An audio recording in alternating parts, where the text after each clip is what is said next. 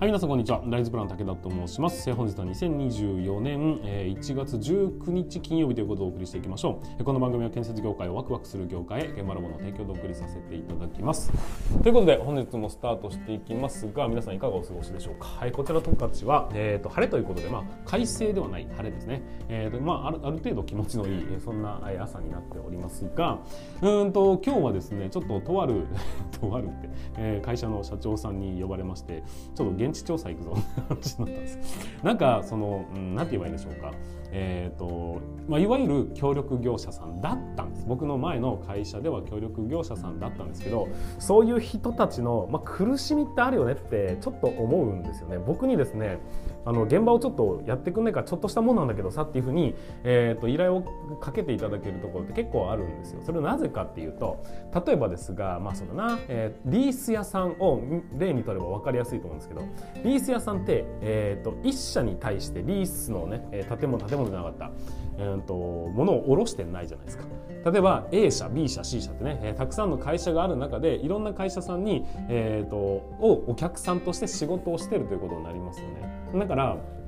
その仕事をしていると例えば自分のね会社をもう少し大きくしたいとか修繕したいってなった時にえいつもお世話になっている会社にお願いしようっていうことになるんですが A 社にも B 社にも C 社にもお世話になってると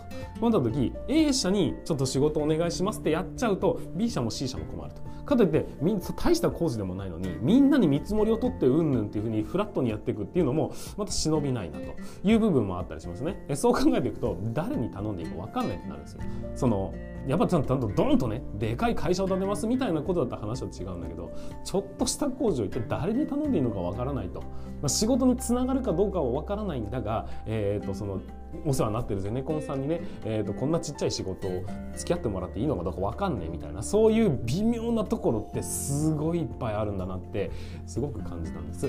そういう微妙なところを拾う建設会社みたいなものを作ったら株式会社微妙ですよね。微妙建設。そういうの作ったらもしかしたら結構ニーズあるんじゃないかなっていうぐらいあのちょっと付き合ってくんないかなっていうその仕事がちょこちょことあるんだよねっていうことで、まあ、今回はね、えー、現状させていただきたいなって思思っております。まあ、皆さんもね、えーと、こういう下請けというか協力業者というか、まあ、そういう方たちにはその人たちなりの苦しみというものがあるんだと、まあ、僕これを聞いてくれてるのはあくまで、えー、ゼネコンさんだとか施工管理の方が非常に多いんですけどもそういう苦しみもあるんだぞと、えー、いうことをちょっと理解していただけると,、えーと、そういうこと気にしないからね手伝ってあげるよみたいなことが言えるようになったらね、えーと、将来的には大きく、えー、飛躍する仕事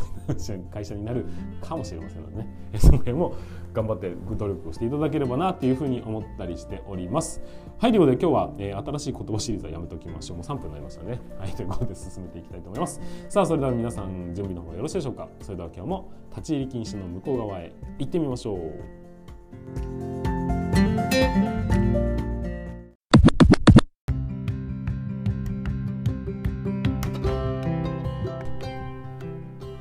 皆さんこんにちは。ライズプラン武田と申します、え、建設業を持ち上げて楽しい仕事にするために YouTube チャンネル建設業を持ち上げる TV を運営したり現場ラボというサイトでは若手の育成働き方改革のサポートをしたりしております。ということで今日のお話は何かと言いますと仕事の優先順位の付け方ということでお話をさせていただきたいと思います、まあ、特にですね、えーと、若手、えーと、新人の方はぜひ聞いていただきたい内容ですし、えーと、ベテランの方だったとしてももう一度ね、えー、と初心に立ち返るという意味合いにおいてまあ多分自然とやられてることだとは思います。が改めてね、言葉にしてお話をさせていただきたいというふうに思いますのでぜひ今後のね仕事の参考にしていただければなというふうに思っております。さあということで、えーと、仕事には優先順位をつけていきましょうという言葉をね、えーと、聞いたことがあると思うんですがでもね、え施工管理というこのこの仕事に関しましてはものすごい膨大な量が日々ね降ってきます。えっ、ー、とまあずっとねやり続けなければいけないような、えある程度期限がね、え決まっているような仕事だったりその日に突発的に起きるトラブルの対処だとかも含めていくとものすごく仕事量がたくさんあるんです。でその中でね、えーと、やらなきゃいけないものがどれなのかもう全部が大事じゃねえかみたいな状態になってしまって結局ですね仕事がどんどんどんどん遅くなっていく詰まっていくっていうことってありえると思うんです。だからこそこの優先順位をね頭の中で組み立てられるそのロジックっていうのをねしっかりと学んでいただくことによって仕事がスムーズに流せるようになるというふうに思いますのでまずはねご理解していただきたいというこの理解をした上で仕事をね業務を遂行していただきたいというふうに思いますのでよろしくお願いいたします。えまずはその、えーと、仕事の優先順位をつけるにあたってこの施工管理っていう仕事は一体などういう仕事なのかっていうのをおさらいしておく必要性があるんです。これがわからないと優先順位をね間違ってしまう可能性があるんですよ。だから改めて施工管理とはどういう仕事なのかっていうお話になりますからになりますがえまず施工管理というのは、えー、基本的なものは僕らは作りません。どちらかというと作ってもらう人に対して指示を出したりだとか意見を言ったりだとかそういうふうにして動いてもらうっていうことが基本的な働き方だということになります。じゃあ僕らはゼロから何かを生み出したアイデアを伝えてるのかっていうとそういうことでもないんです。設計事務所だとか施主さんがこんなものにしたいって言ったそのアイデアを、えーと、具現化するための方法に変換しそれを職人さんに渡すというような、えーと橋渡し的な仕事ををしているというのが僕らの仕事なんだと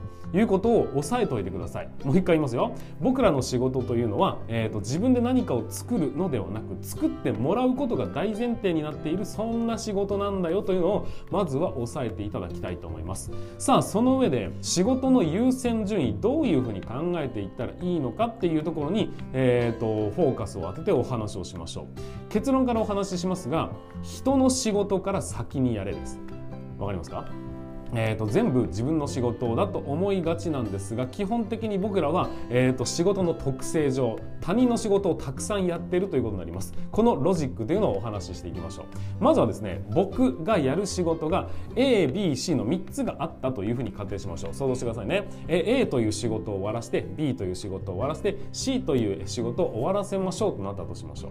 ちなみに A という仕事はどういう仕事かというと例えば安全日誌を書くとかね、えー、そういういうような自分が、うん、と終わったら仕事は基本終わりですという仕事だったとしましょう。じゃあ B はっていうと B はですね僕が何かをやった後に例えば施工図を書いた後にそれを、えーと、鉄筋屋さんに渡します。で鉄筋屋さんがにその施工図が渡ったならそれを、うん、間違った。鉄筋屋さんと大工さんに渡します。でそれで、えー、大工さん鉄筋屋さんがその後仕事をしていきますというねそういうような仕事だったとしましょう。はい、次、えーと、B、A、B、C とか C ね。C の仕事は何かと言いますと C の仕事というのは例えば墨出しをします。墨出しをした後計量屋さんが計量を立てます。その後ボード屋さんがボードを貼ります。という仕事だったとしましょう。こういうふうに A は、えーと、自分一人で完結する仕事。B は、えーとまあ、2社にね、まあ、2社じゃなくてもいいや。鉄筋屋さんだけでいいや。鉄筋屋さんに渡して仕事が完了するもの。C については、うんと、僕の次に2人、えーと、並んでいく仕事だったとしましょう。じゃあ問題問題問題はここからでございます。例えばですけど僕がですね、えーと、ABC の順番で行った場合それぞれ僕のやる仕事というのは、えーと、10の時間がかかる、まあ、1時間ですか。1時間の仕事、えー、1時間かかる仕事だったとしましょう。A も B も C も全て1時間1時間1時間で終わらせる仕事だったとしましょう。そしてそのバトンを受け取った職人さんもそれぞれ1時間、えー、仕事をすれば終わるというようなそんな仕事だったと仮定しましょう。そうした場合いきますよ。1、えー、ABC の順番で行った場合どうなるのか。2 BAC の順番で行ったらどうなるのか。次 CBA の順番で行ったらどうなるのか。これについて紐を解いていきましょう。まずは A あ A じゃない1番目。ABC の順番で行うとどうなるかというと僕の仕事は A やって B やって C やる。これはね変わらないです。だから結局3時間で仕事は終わりますよねということになります。ところがどっこいい、えー、僕らの仕事というのはバトンを渡す渡される側がいるっていうことなんですね。ということは A を僕らがやってる時は A の仕事しかやってませんが B をやってる時には B の仕事まあ AB ですね。の仕事は僕らは1時間1時間で終わらせました。でも僕らが C に移行した時、えーと、B の仕事のバトンを渡された職人さんは僕らが C の仕事をしてる最中に仕事をすることになりますね。でそして僕らが C が終わったならばその後に、えーと、計量屋さんボード屋さんと1時間1時間続いていくことになりますので ABC の順番で僕らが仕事をした場合トータルで考えると5時間かかってるの分かりますか、えー、クリティカルパスっていう感じなんですかね、えー、A 僕らが ABC 終わらせたその後にバトンを受け取った C の仕事の後の2人がつながってった。トータル5時間かかりますよね。はい。まずはこれを押さえておいてください。次、えーと、2番目の仕事の仕方。BAC の仕事で順番を、うん、変えてみたとしましょうか。そうするとどうなるかと言いますと B は、えーとまあ、まずはやります。で僕らが A の仕事をしてる時に B の職人さん B をバトンを渡された職人さんは動き始めます。で僕は A の仕事をやってますですね。2, 2時間目。で3時間目の時に僕らは C の仕事をしました。4時間目5時間目でバトンを受け取った職人さんが動き出しましたということでこれがトータル、えーと、5時間かかってますよね。これ先ほどの1と全く変わらないんです。じゃあ、えーと、3つ目のパターンいきましょう CBA の順番で仕事をしたらどうなるでしょうかもうそろそろ分かってきますよね。まずは僕らが C の仕事をします。そして、えーと、終わらしたならば職人さんに渡しますよね。そしたら次は僕らは B の仕事をし始めました。その時一方現場では何が起きているのかというと計量屋さんの仕事をやっているという状態並走することになりますね。で僕は B の仕事してますから次は僕が A の仕事に移行した時には C の仕事だった人はさらに次のバトンを渡します B の仕事のバトンを受け取った職人さんも僕らの仕事でやりますそして僕らがやる僕らが自分で完結する仕事を最後に回した場合、えー、先に進んでいってる仕事がありますので全部トータルして考えたとしても3時間で収まりました。っていうことになります。お分かりいただけるでしょうか。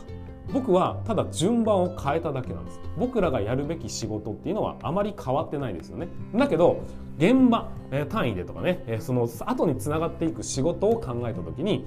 えーと、C が一番最後に要はね関連性の多い仕事を、えーと、一番最後にしただけで急に5時間の仕事が生まれてしまったんです。ところが、えーと、順番をうまく組み替えることによってそれが3時間で終わりましたよねって話になりますよね、まあ、これが日にち単位なのか週間単位なのか月単位なのかは分かりませんが、まあ、少なくともですね、えー、こういうふうに仕事の順番を組み替えるだけで現場ってすごくスムーズにいくんだっていうことをちょっと理解していただければなというふうに思うんです。まあ、ちょっとね数字がこう羅列していきましたんで分かりづらかったかもしれませんが、えー、ここで改めてお話をしましょう。仕事の施工管理における仕事の優先順位の付け方というものは基本的には他人の仕事から先にやれなんです。自分の仕事というのは基本的には自分でね、えー、仕事をしてそれで終わりますという仕事これはですね基本的な後回しですじゃないと、えー、施工管理はバトンを渡す仕事なので橋渡しなんでもらった仕事を、えー、とりあえずいっぱい溜まってはいるが、えーと、自分の仕事だけ先に優先しましょうみたいなことをやってしまうと結局はですね、えーと次の職人さんが動き出せないんです。僕の仕事の後に例えばね、えー、基礎部せ図を書きました。その後につながるのは例えば掘削をする人が基礎部せ図を見ながら掘りますよね。その後に鉄筋屋さん片請け屋さんとつながってまた土工屋さん来て躯体業者が来てっていうふうにしてその後ずっとつながっていくその基礎部せ図を書くとかね基礎部せ図をチェックするとかっていう仕事を一番後に回したらどうなると思います？現場は1ミリも進まないまま僕の仕事だけが進んでいくっていう状態になるんですよ。これだと,、えーと、現場って何にも意味がない状態になっちゃうじゃないですか。だからこそ、えーと、優先順位の付け方としましては他人の仕事から先にやれなんですけどもその後に続く仕事が、えーと、とたくさんあればあるほどそれを先にやりましょうというふうな優先順位をつけてみてください。これをやるたこれをやるだけで劇的に現場というのは、えーと、スムーズに進み始めることになります。まあ、当然ね、えーと、仕事がどんどんどんどん重なっていく僕が、えーと、淡々と仕事をしてるだけなんですが、えー、とその間に例えば B の次の仕事をしてる時に、えー、関連する業者さんはどんどんどんどん仕事を次に前次に次に進めるような形になっていきますんでその人数だとか関わる人数というのはとにかく多くなります。これが効率的な仕事というやつなんですよ。なんとなく理解していただけるでしょうか、えーと、仕事というのはですね基本的には、まあ、たくさんあるんです、まあ、施工管理は特にねいろんな仕事が飛び交ってくるんですがそとその、んと仕事が来た時に一度問いただし問いただしてみてほしいんです。その仕事はあなたが完結する仕事ですか？それとも次で終わる仕事ですか？それともずっとバトンのようにたすきのようにねつながっていくような仕事なんですか？これによってじゃあ先にね仕事を流しちゃわなきゃいけないものなのか。それとも、えー、今自分が完結させなきゃいけないものなのかっていう判別をつけることができるようになります。とにかく自分がね、えー、自分が自分が自分がではなくて自分の次につながる人が困らないような仕事はどれだろうかっていう判別をしていきましょう。これによって仕事というのはうまく流れていきますしその感覚が分かってくれば1週間単位で見た時にこれを先にやるべきだなってことも分かってきますし一月単位で見た時にはこれをやるべきだ、えーと、現場後期単位で考えていくとまずは冊子チェックだなみたいなところを進めていかなきゃいけない。その感覚っていうのが分かってくるはずなんです。現場監督施工管理は常に先読みなんです。その先を読まないで今溜まって今入ってきたから今の仕事をこなすっていうふうにやっているといつまでで経っても仕事の能率は上がってきませんし現場からはねクレームだらけの状態になってしまうと職人さんからも文句を言われるま続けるようなそんな現場運営になってしまいますので基本的には後の関連が高いものほど先にやりましょうというそういう優先順位で進んでいただければ基本的なんですね。えーと、仕事はうまく流れるということになりますのでぜひ参考にしてみていただければなというふうに思っております。はいということで本日も最後までご視聴いただきましてありがとうございました。なんか久しぶりに、え、教育関連のお話をさせていただきましたがこのようにですね、えーとま、その仕事の仕方を少し変えるだけでっていうねそういう、ま、ハック的なものだったり、えーと、皆さんのお役に立つようなそういう配信もこれからねどんどんしていきたいというふうに思いますので、え、気になった方はぜひ、えーと、チャンネル登録フォローしていただきまして次回の放送に備えていただければと思います。また、えーといいねとかねコメントだとか書いていただけますと僕の励みにもなりますのでそちらの方もよろしくお願いいたします。はいということで本日も最後までご視聴いただきましてありがとうございました。また次回の放送でお会いいたしましょう。それでは全国の建設業の皆様本日もご安全に。